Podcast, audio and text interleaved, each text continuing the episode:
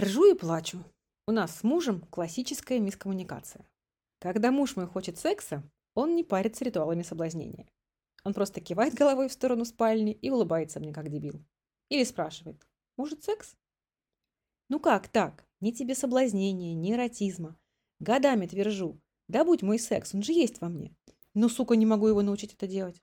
Так и продолжает дергать головой, будто тик у него. Давай, мол, шагай на сеновал. Да еще изображай нетерпение и страсть.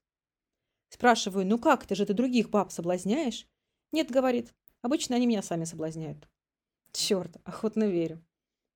А я хочу. Подошел, на плечо взвалил, в спальню отнес, одежду содрал, выебал, а потом еще и посуду мной недомытую домыл. А утром принес водички и в жопу поцеловал.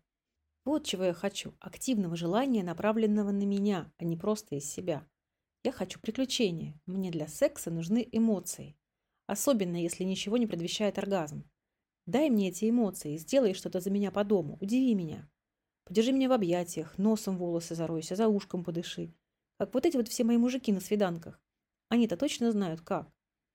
Ну, по сути, разгляди меня и мое. Освободи мой ресурс для меня же самой, чтобы мне было потом что тебе отдать. Баба от мужика отмахивается своим отстань. Совсем не для того, чтобы мужик отстал. А как раз наоборот, раздрочить в нем охотника. Воздвигнуть преодолимое препятствие. Пишу пост. Подходит муж. Может, секс? Ты ж мой прекрасный. Погоди, пост тебе покажу. Читает ржом. Спрашиваю, как мне встать так, чтобы тебе удобнее было взвалить меня на плечо? Отвечает, садись на лицо.